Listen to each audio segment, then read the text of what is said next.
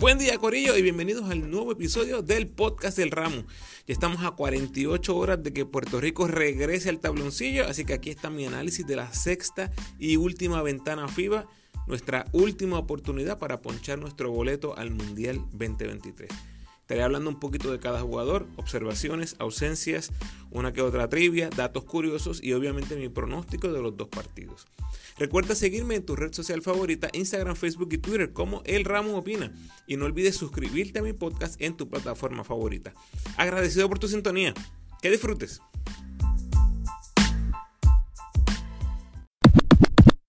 Ok, aquí vamos, 2023, nuestra primera presentación del año, en lo que debe ser un año bastante ocupado para nuestra selección adulta.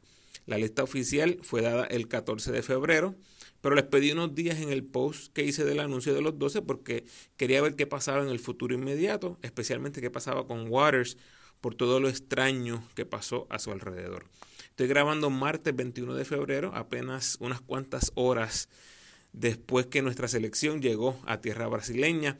Grabó martes, la gran mayoría de ustedes va a escuchar esto miércoles y jueves. Aquí están los convocados por posición. Point guards, Tremont Waters eh, jugando en Francia, Jordan Howard en Italia, Jadel Fernández practicando con los Atléticos, Gian Clavel y Steven Thompson los shooting guards, Clavel y Thompson los dos activos en Europa. Small forward, Ford activo en el G-League con el Magic y Philip Wheeler con los Wolves también en el G-League. Power forward Christopher Ortiz, Jordan Cintrón, ambos del BCN, preparándose para la temporada del BCN. Y centros, George Condit, activo en Europa, Ismael Romero y Timach Parker Rivera. Diez jugadores estuvieron acuartelados en Florida International University, eh, con Clavel y Steven ausentes. En cuanto al plantel, eh, realmente no tenemos grandes sorpresas en esta convocatoria. Eh, Mojica se excusa por razones personales. Todo lo que se escucha por ahí son puros rumores, nada concreto. Como he dicho antes, tal vez su ausencia se sentirá más fuera que dentro de la cancha. Lo que dijo Nelson Colón a Andy, eh, se siente el vacío de Mo en lo que es la práctica, las sesiones de videos, en la interacción con el grupo, pero hay que seguir hacia adelante eso da oportunidades a que otros que aprendieron de él den un paso al frente y asuman responsabilidad. ¿De qué responsabilidad habla? Pues de eso mismo de líder, de motivador, de control del grupo, de interacción con el grupo, eh, qué sucede en las prácticas, en las sesiones de video, todo eso que le está hablando. Tiene que surgir una nueva figura para esa posición. Justin Reyes, yo esperaba que estuviera, pero Nelson comentó en esa misma entrevista con Andy que Justin no estaba al 100%, así que es más entendible su ausencia. Posiblemente Reyes esté tomando esta ventana para descansar y fortalecer esa área de la rodilla. Dijo Nelson, traerlo para acá al no estar 100% es un riesgo.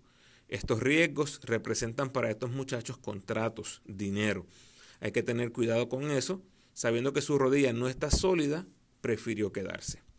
Regresan de la pasada participación Tremont Waters, Jade Fernández, Jean Clavel, Steven Thompson, Alin Ford, Chris Ortiz, Jolan Cintrón, Ismael Romero, George Condit y Timash Parker Rivera, los tres jugadores que participaron en el último compromiso y no están en esta versión, son Javier Mojica, Ethan Thompson y Devon Collier. Dos regresan que no estuvieron presentes en la última actuación del conjunto, Jordan Howard su última aparición había sido en la ventana FIBA de noviembre 2021 y Philip Wheeler, que su última aparición fue en la ventana FIBA de julio 2022. Con 31 años, Ismael Romero es el jugador de mayor edad en el equipo. Y ahora que Mojica se ausentó, el jugador con más partidos en la selección es... A ver, se los dejo por ahí como trivia. es la trivia número uno y les digo ya mismo a ver si la pegan. Nota aparte, eh, me gustó mucho lo que hicieron de llevarse el equipo a Miami. Esto hace mucho sentido por múltiples razones. No hay distracciones externas, buenas facilidades, el vuelo directo de Miami a Brasil es un punto céntrico para reunir jugadores. Eh, aplaudo la decisión y agradezco las gestiones de Arroyo para que esto se diera. Muy bien, de los 24 convocados, ¿quién quedó fuera? Pues les mencioné las pocas posibilidades de los que nunca han participado. Capos, Frazier, Dimensio y Morales. Ahí no tuvimos sorpresas, por lo menos de mi parte. Los otros ocho que nos hicieron el equipo fueron Mojica, Justin Reyes, Ethan Thompson, Jordan Murphy, Devon Collier, Arnaldo Toro, Plummer y Taekwondo Rolón. Mojica y Justin Reyes ya se los mencioné anteriormente. Ethan Thompson les expliqué en el podcast anterior por qué no estaría. Y así fue. De la nota de Andy con Nelson, esto fue lo que dijo el coach.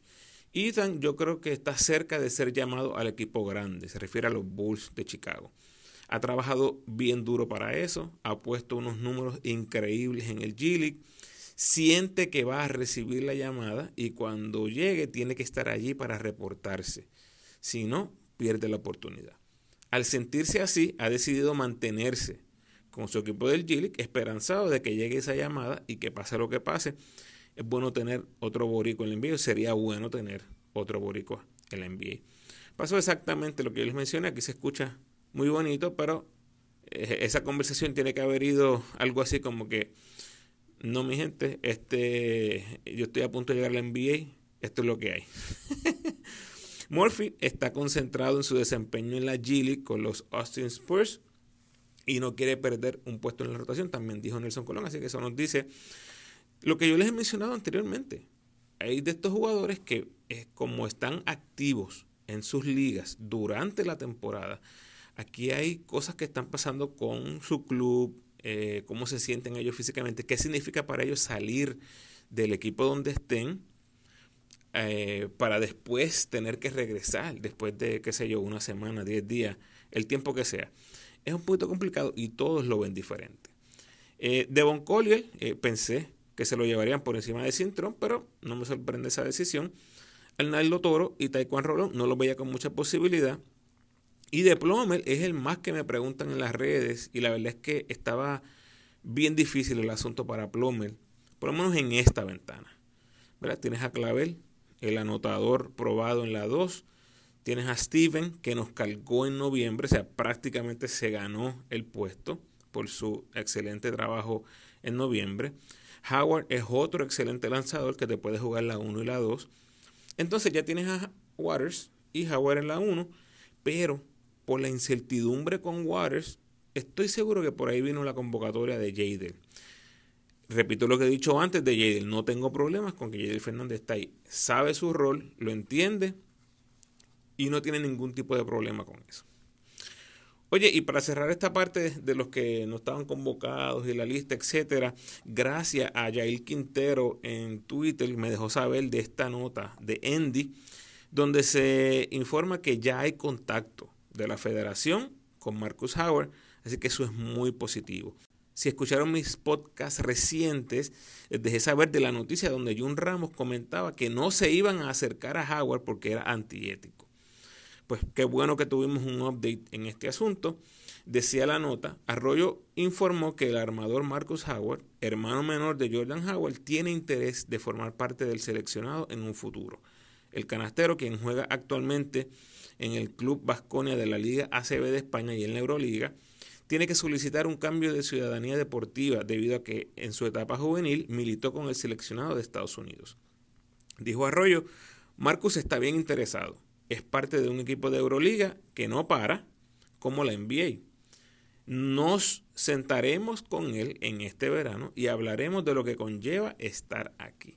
Pero sí, se le ha hecho el acercamiento. Así que hasta ahí llega el quote. Así que lo que les he mencionado por meses, y ya ni recuerdo si han sido años, era cierto. Había un interés real de Marcus con jugar con Puerto Rico. Ojalá se nos dé. Vamos a ver qué veo pasando. Cuadro inicial y rotación. Imagino que los abridores serán Tremont Waters, Jean Clavel, Alin Ford, Chris Ortiz y Josh Condit. Realmente no veo otras opciones. Ahí tienes a los tres ex NBA, en la 1, la 2 y la 3. Ortiz en la 4, que ha sido la preferencia de Nelson desde el día 1, con Condit y Romero compartiendo el centro, prácticamente dividiendo minutos a la mitad. Y voy a hablar de esto otra vez cuando lleguemos a mi pronóstico. La cosa es que no anticipo un cambio de cuadro abridor. Del banco tienes a Jordan Howard vaqueando la 1 y la 2, tienes a Steven Thompson vaqueando la 2 y la 3, y a Romero vaqueando la 4 y la 5. That's it. Para el compromiso con Brasil, no veo a Nelson usando más de 8 jugadores. Los últimos 4 deben ser Jadel, Cintrón, Wheeler y Timach. Y dije lo de 8 jugadores pensando que el juego de Brasil es sí o sí y se debe tratar como un séptimo juego de serie final. La rotación debería ser pequeña, así que estaría súper sorprendido si cualquiera de estos cuatro jugadores llega a 4 o 5 minutos. Obviamente el juego dictará lo que se haga, pero estos cuatro jugadores verán acción en circunstancias anormales, en casos súper específicos o si el juego se abre en nuestra contra. Una cosa que les había comentado anteriormente es la situación de tener jugadores inactivos en el exterior y cómo eso impacta la química y la producción en cancha con el equipo nacional. Ahora, cuando menciono estos cuatro jugadores al final de la rotación y menciono que no deben ver tiempo de juego en este partido, se darán cuenta que el denominador común es la inactividad. Jay del Cintrón y T-Match no están activos ahora mismo internacionalmente y eso debe pesar bastante a la hora de enviar tipos al ruedo. T-Match es uno que posiblemente vea acción si hay problemas de faltas con los hombres grandes, tal cual vimos en Puerto Rico en noviembre. Los otros tres en el papel, lo que tendrían es actividad eh, de 2 a 3 minutos, algo así, brindando explosiones de energía y adrenalina. Hablemos un poco de los 12 por posición, los point guards, Tremont Waters, Jordan Howell y El Fernández. Waters, 8 juegos en la selección, siendo la bujía ofensiva desde el brinco inicial del mismo primer partido. Sus promedios en la selección, 17,5 puntos, 7.4 asistencias, 2.8 rebotes, 2.1 robos, 47% de campo, pero 27% en triples. Eh, obviamente, lo que pueda hacer ofensivamente será vital en nuestras aspiraciones. Jordan Howell apenas dos partidos con la selección, pero fueron demostraciones muy buenas. En ese momento, promedio de 12 puntos, 4 asistencias, 50% en triples. Lanzó 12 veces en dos partidos, anotó 6, sin errores en 49 minutos de acción. Dejó una muy buena impresión en su primera y única presentación. Jadel no debe tener muchos minutos en este partido, por lo menos ante Brasil, pero lo importante es que siempre ha hecho el trabajo. Los shooting tenemos a Jan Clavel y Steven Thompson, ya vimos de lo que son capaces. Son los tipos que pueden crear, que pueden atacar en el rompimiento rápido, que tienen el tiro a media y larga distancia, que no tienen miedo de organizar una que otra jugada y dentro de todo son tipos que nos pueden cargar con su ofensiva. Como mencioné anteriormente, Clavel se fue en coca la última vez que tuvo la camisa nacional, por lo tanto anticipa un clavel muy enfocado. Y miren qué cosa, que Steven apareció para reemplazarlo en noviembre y rescatarnos en esa ventana. Como dije en mi reacción a la convocatoria, estoy un poco preocupado con Steven por la inactividad en Israel. Pero miren qué cosa, jugó 33 minutos en su último partido antes de reportarse a la selección. Eso debe ser una buena noticia. Los aleros tenemos a Alin Ford y Philip Wheeler dos juegos para cada uno en la selección. Por lo tanto, la inexperiencia es un red flag gigantesco, ¿verdad? Un signo de pregunta muy, muy grande. Ya Ford nos demostró que puede producir en un momento grande. Pero la cosa es ver si lo puede hacer en la carretera, en un ambiente hostil y ante un gran equipo. Wheeler no debe ser parte de la rotación en este partido, pero Ford si en los primeros 10 minutos Ford luce perdido y el momento le queda grande, sería uno que posiblemente se les haga difícil imponer su juego el resto del desafío. En base a lo que hemos visto en la G si el triple no cae, es difícil verlo teniendo un gran impacto en la cancha.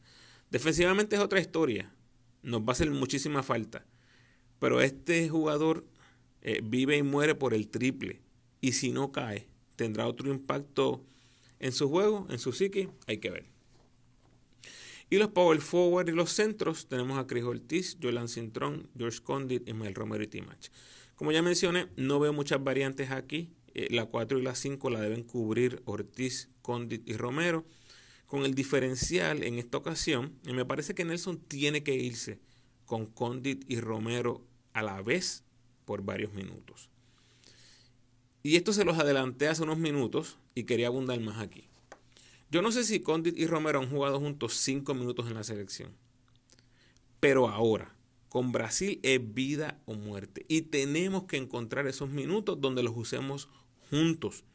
Aunque no tengamos esa amenaza del triple del hombre grande. Ya hemos visto que Brasil hace mucho daño en la pintura y necesitamos nuestros hombres grandes para contrarrestar ese mollero. Sé que la preferencia es Ortiz en la 4, pero tenemos que encontrar esos minutos para tenerlos eh, a nuestros mallillos atacando la pintura, ver si podemos meter a sus grandes en problemas de falta, ver si podemos sacarle provecho a la velocidad de Romero insistir que Romero y Condit tienen que salir a defender el triple. Tienen que hacerlo porque estos hombres grandes de Brasil meten ese canasto largo. Si el partido está cerrado al final, ese es otro asunto. Porque sabemos que el tiro libre no es nuestro fuerte. Pero durante los 40 minutos del juego me parece casi obligatorio tener a Condit y Romero a la vez en cancha. Hay que encontrar esos minutos.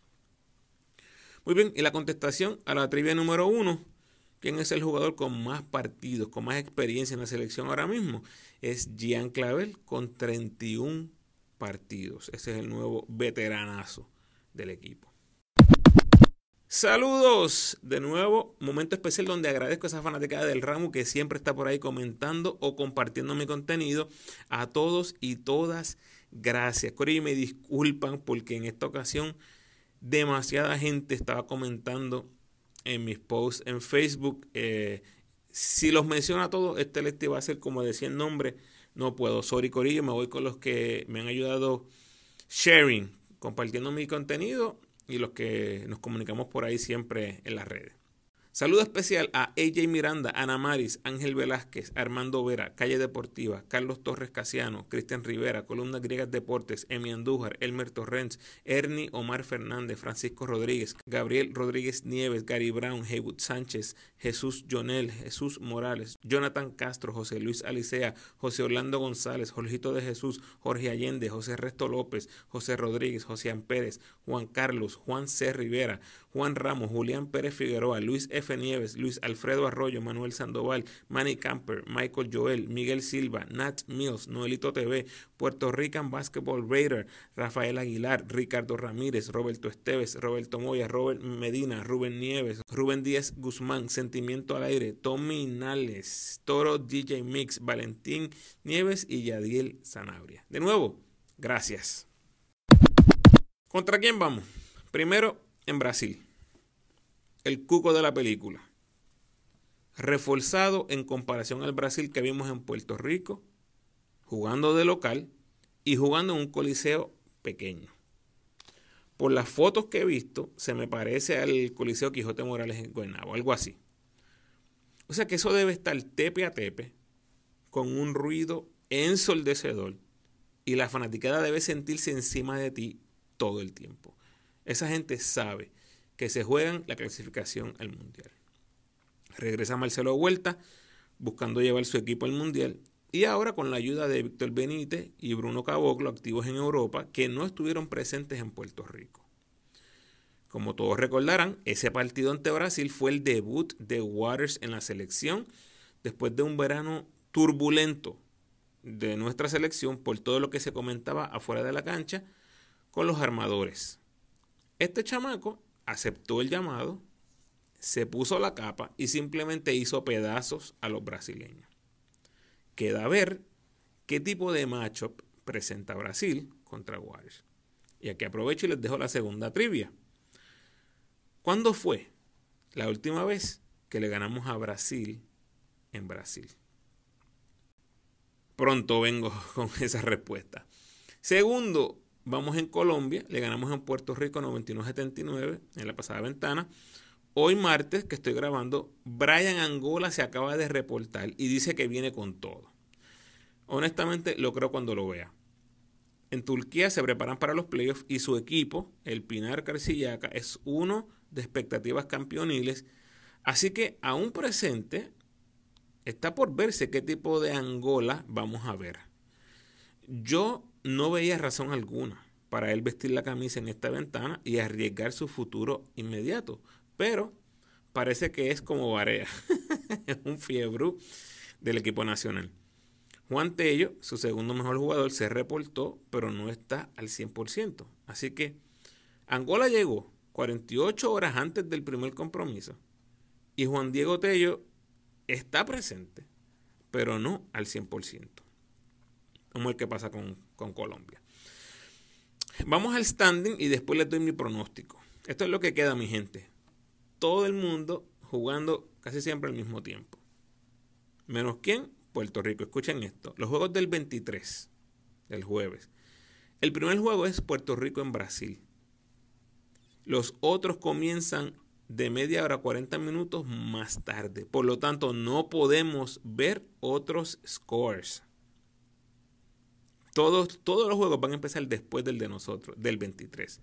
Puerto Rico juega en Brasil, lo más importante, y México en Colombia. Los juegos del 26 de febrero, ese es diferente. Todos los juegos son a la misma hora y serán simultáneos en los seis países donde se juega, Colombia, Venezuela, Argentina, Panamá, Brasil y Uruguay. Eso va a estar súper, súper interesante. Ahora mismo en el grupo E, Canadá 10 y 0, Venezuela 7 y 3, Dominicana 7 y 3, Argentina 7 y 3, Bahamas 3 y 7, Panamá 2 y 8. El grupo F, donde está Puerto Rico, USA 8 y 2, Brasil 7 y 3, Puerto Rico 6 y 4, México 6 y 4, Uruguay 5 y 5, Colombia 3 y 7. Los mejores tres de cada grupo avanzan automáticamente y el mejor cuarto lugar. Por lo tanto, esto pudiera ser una situación sumamente fluida. Vamos a estar bien pendientes a lo que vaya pasando juego a juego y me refiero a todos los juegos. Lo único seguro en todo esto es que Bahamas Panamá y Colombia son los únicos equipos eliminados. O sea, los aguafiestas, los que van a seguir el rol de aguafiesta. y Canadá es el único equipo seguro en el Mundial. Por lo tanto, qué tipo de esfuerzo tal vez traigan estos jugadores está por verse. Todo lo demás, it's up in the air. Obviamente el ojo colectivo debe estar en ese juego México en Colombia, no solo por ver si México gana o pierde, pero ve cómo se ve Colombia jugando de local. Definitivamente una semana súper interesante, intensa y emotiva para todos los que seguimos el equipo nacional.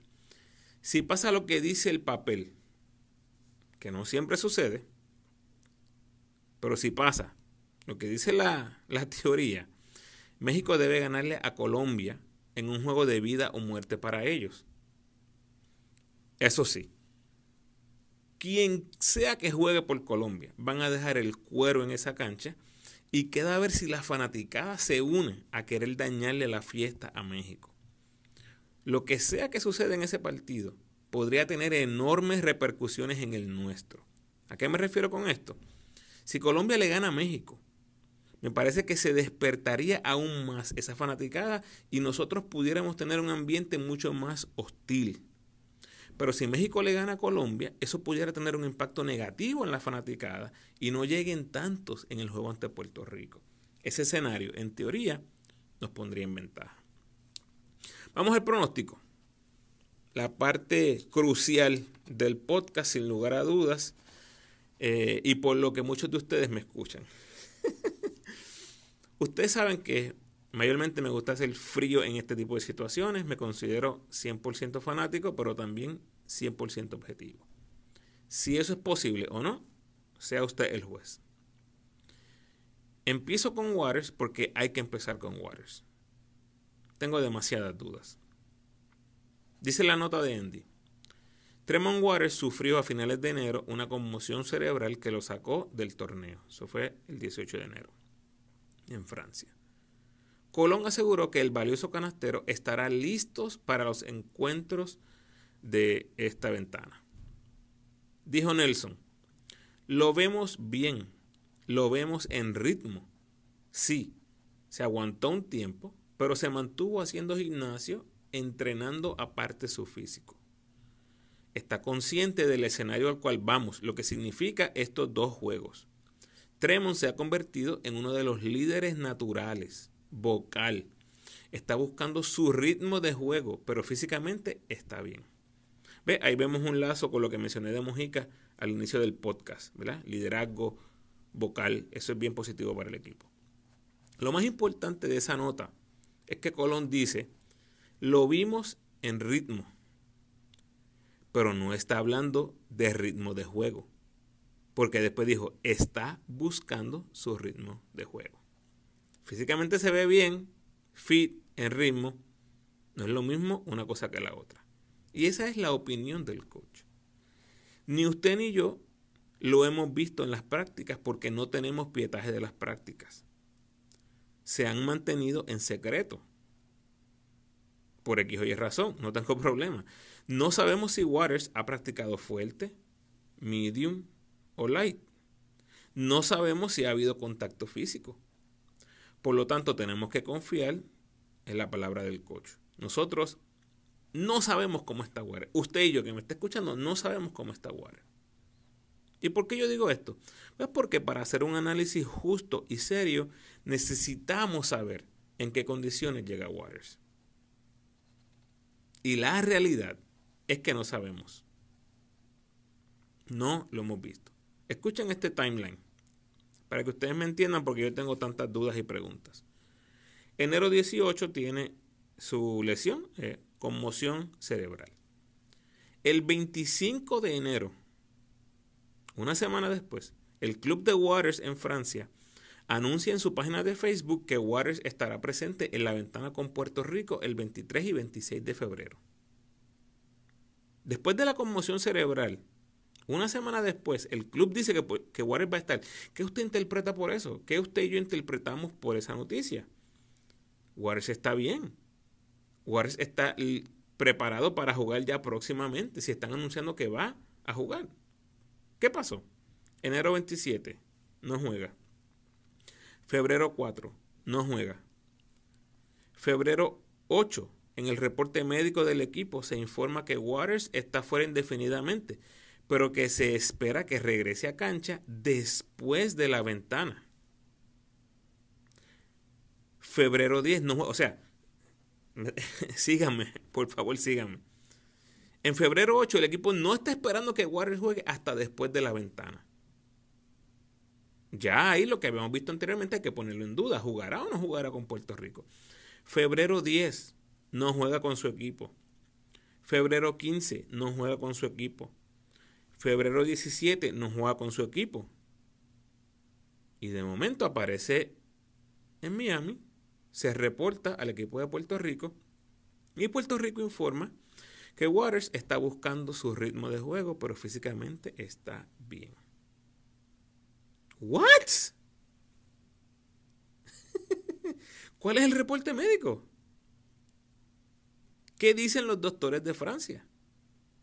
Una de las cosas que eh, no recomiendan, o que recomiendan que no se haga a los que tienen una conmoción cerebral, es viajar.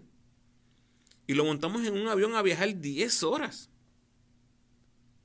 Entonces, si Waters ya podía viajar y podía jugar, ¿por qué no jugó con su club en Francia antes de viajar?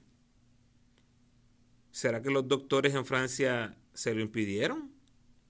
¿Será que los doctores le dieron unas instrucciones específicas? Si lo hicieron, ¿cuáles son? ¿Vino con la bendición del club y el equipo y los doctores de Francia? ¿Será que Puerto Rico ejerció presión a FIBA para que el equipo lo dejara ir y el personal médico de Puerto Rico hacer una evaluación antes de decir si sí o si no. ¿Qué va a pasar si Waters tiene síntomas de conmoción cerebral antes del partido? Durante el partido. ¿Tiene instrucciones para salir de juego inmediatamente? ¿Toda la responsabilidad cae sobre el personal médico de Puerto Rico? ¿Quién está a cargo de todo esto? El doctor del equipo nacional tiene todo el récord médico de Waters. ¿Qué le hicieron en Francia? ¿Cuáles son los chequeos? ¿Cuáles son los exámenes? Obviamente puedo seguir haciendo preguntas. El punto es que toda esta situación con Waters a mí me parece muy extraña, E insisto, no hemos escuchado toda la historia. Por cierto, es bien poco de lo que hemos escuchado de esta historia. Tal vez nunca sabremos qué pasó, en realidad, pero entiendo que es justo y necesario que nos hagamos las preguntas. Hacho Ramu, ¿estás diciendo que si Warren batatea no estaba al 100%? Y si juega brutal, estaba al 100%. Corillo, solo Waters sabe su condición. Los doctores hacen los exámenes, los chequeos, todas estas cosas, pero al final del día solo pueden dar recomendaciones. Cualquier persona que trabaje en el área de la salud sabe que es así. Una persona puede estar en, en intensivo, puede estar en, en emergencia en el hospital y decir, me voy, firma y se va. Así es esto. Si Waters batatea, no yo, no el ramo todo el mundo va a cuestionar si estaba al 100% o no. Y si juega súper brutal, si juega súper brutal, ¿por qué el equipo en Francia no lo usó antes de salir para la ventana? ¿No creen que es justa la pregunta? Seguimos, vamos al análisis, vamos a la cancha. Asumamos un Waters al 100%. ¿Verdad? Tengo que pensar que Brasil va a tener una estrategia defensiva para contenerlo. Ya saben de lo que es capaz, sufrieron lo que les hizo en Puerto Rico y deben tener cierto tipo de orgullo ¿no? y motivación extra para apabullarnos a nosotros, vengar esa, esa derrota y contener a Waters de paso. Seguramente le van a jugar físico, lo van a doblar Waters va a pagar el precio si penetra. No se sorprendan si hay algún golpe por ahí a la cabeza, sin querer queriendo. Y no le van a dar ninguna libertad en el partido. Sería absurdo ver que Brasil repita una estrategia que vieron que no les funcionó. Lo que le viene a Puerto Rico y a Waters específicamente es una guerra. Como veo eso sucediendo, Aquí es donde Howard pudiera ser una pieza clave en este partido. Quitarle la bola de las manos a Waters de vez en cuando y ver si usándolo lejos de la bola impedimos ese ataque defensivo contra Waters un poco. Yo creo que eso podría darnos dividendos. Pero ¿quién gana, Ramos? Por favor. Miren, cuando miro las circunstancias que rodean nuestro equipo, realmente no puedo ser tan optimista cuando veo ese primer partido en Brasil. ¿Cómo está Waters? Waters no está en ritmo de juego, Corillo.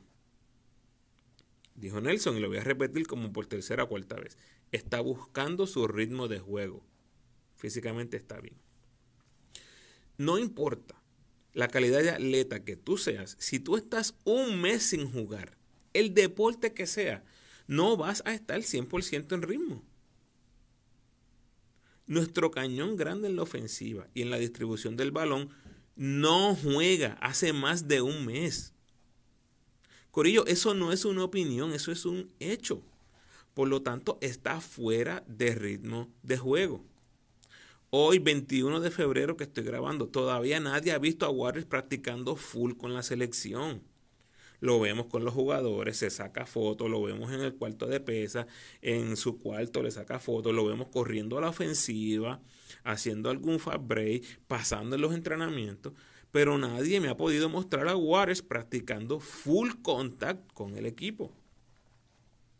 Pudiera estar pasando, claro que sí. Yo no lo he visto. Mis contactos dentro del equipo me dicen que está practicando Fine, yo les creo, pero yo no lo he visto.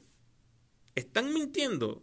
No, no estoy diciendo eso. Es que yo quiero verlo, yo quiero verlo penetrando en la práctica contra Romero, contra Parque, le metan un cantazo y caiga al piso y se levanta. ¿Entiendes? Yo quiero ver ese, ese momento de, de la práctica cuando el armador penetra, recibe un palo y se levanta.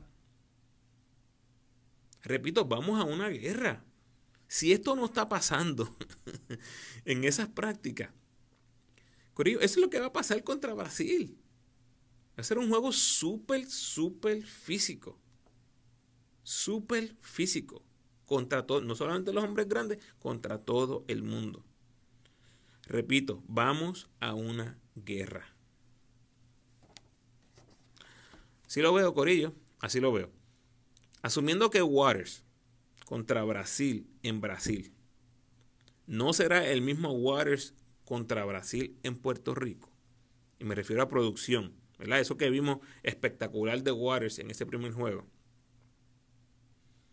¿Cómo veo a Puerto Rico ganando este juego? El triple va a ser un factor bien grande. Si Brasil se enfoca demasiado en Waters, meaning lo que les decía, doble marca, siempre un par de ojos adicionales pendientes a cada movimiento, eso podría abrir la cancha. Y ahí entra la importancia del 4 abierto, stretch 4, que en este caso, ese 4 podría ser Chris Ortiz o Alin Ford. No importa la marca que le pongan a Waters, si Tremont está al 100%, no hay quien lo pueda defender uno contra uno. Y como Waters es un pasador que le gusta pasar, eso significa, en teoría, que tendremos muchos tiros abiertos. Repito, bajo esa premisa que el enfoque de Brasil será Waters. ¿Quiénes son los factores X entonces? Simple, para mí es Howard, Jean Clavel, Steven Thompson, Alin Ford y Chris Ortiz. Con eso me refiero al triple. Por eso los puse en el cover de este podcast. No hay uno que sea más importante que otro. Uno puede tirar 2 en 4, otro 3 en 7, pero el colectivo de nuestros tiradores tienen que tener una buena noche. Sabemos de la fortaleza en la pintura de los brasileños, así que tenemos que ganar la batalla detrás del arco. Si me preguntaran de un solo jugador, Ramos, dime un X Factor. Diría que Alin Ford, porque ya hemos visto que puede meter 7, 8, 9 triples en un juego de G que es una distancia más larga que FIBA. Un, un tipo que si se calienta puede ser la, diferencia. Obviamente, cosas que siempre son importantes y se las menciono es el ratio de asistencias y errores. Eh, mantener los errores bajo de 10 es ideal. Pero el segundo punto clave que les quería mencionar son las tablas. Tenemos marca de 5 y 2 con Nelson Colón cuando recogemos 37 o más rebotes. Esas dos derrotas fueron ante USA las dos. Una de ellas por un punto. ¿Qué me refiero con esto? Es que cuando reboteamos el balón, nuestras posibilidades de triunfo aumentan dramáticamente. La pregunta más obvia contra este equipo de Brasil es qué vamos a hacer para rebotear. Ese equipo es más fuerte que nosotros, es más experimentado que nosotros, es más alto que nosotros. Así que ya ustedes saben por dónde voy. Todo el mundo, incluyendo a Waters, incluyendo a Jade, a todo el mundo, tiene que rebotear el balón.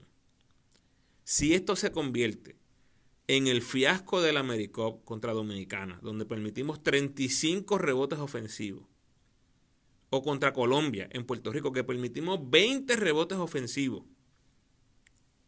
olvídense. Olvídense, no las van a dar de 20.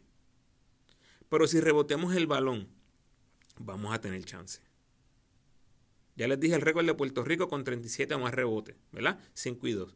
Tenemos 3 y 0 cuando recogemos 40 o más rebotes. Ahí está la clave. Viendo lo que tenemos por delante, viendo todas las dudas que tengo, viendo que el factor X apenas tiene dos juegos en la selección, viendo que vamos ante un equipo mejor al que enfrentamos en Puerto Rico el verano pasado y que ahora jugamos en su cancha. Y que lo que nos salvó en aquel momento fue un milagro de Waters. Un debut de una magnitud que posiblemente nunca se había visto en la selección. Y viendo la contestación a la trivia número 2. ¿Cuántas veces le ha ganado Puerto Rico a Brasil en Brasil? De acuerdo a mis datos y mi research, Puerto Rico nunca le ha ganado a Brasil en Brasil en un torneo FIBA o similar. Dígase Panamericano, Torneo de las Américas, etcétera nunca. Me corrigen por ahí los historiadores en las redes, por favor. Todas las circunstancias que nos presenta el papel dicen que Puerto Rico pierde este partido. Pero Yo voy a los míos siempre, Corillo. Waters al 100% es el mejor jugador en la cancha. Romero al 100% es el mejor hombre grande en la cancha. Tenemos tiradores de categoría, de excelencia. Si cuidamos el balón, si reboteamos el balón, si tenemos una noche dulce en el triple, claro que podemos ganar este partido. Después con Colombia deberíamos sacarlos de la cancha. Así es esto. Vamos arriba, Puerto Rico. Hasta que nos trajo el barco Corillo, espero sus pronósticos y su feedback en las redes. Nos escuchamos de nuevo con el análisis de los dos partidos luego de la ventana.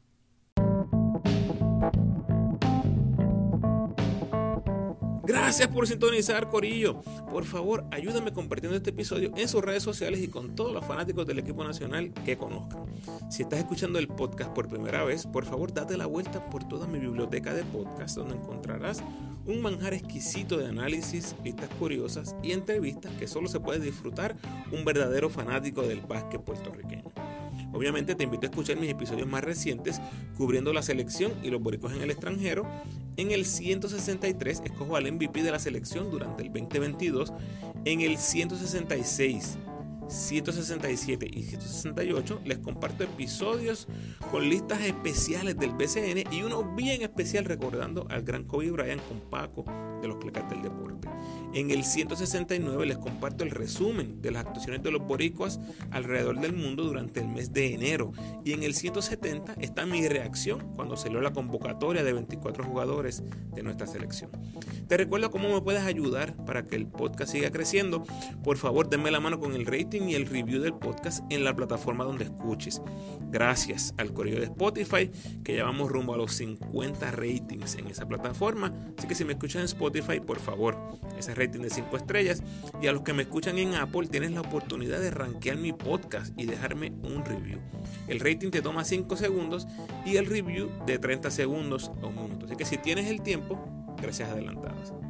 Si quieres estar al tanto de las actuaciones de nuestros jugadores en el baloncesto internacional, te invito a seguirme en mis redes, especialmente Instagram, donde constantemente les dejo saber de las ejecutorias más significativas de los boricuas en el exterior. Y también puedes buscar todos los posts al mismo tiempo utilizando el hashtag Boricuas por el Mundo Ramu, todo junto. Además puedes apoyar al Ramu convirtiéndote en patrocinador del podcast y lo puedes hacer a través de Anchor con 10, 5 o 1 dólar al mes. Como siempre, te invito a que te suscribas al podcast y sígueme en tu red social favorita, Facebook, Instagram o Twitter. De nuevo, agradecido por tu sintonía.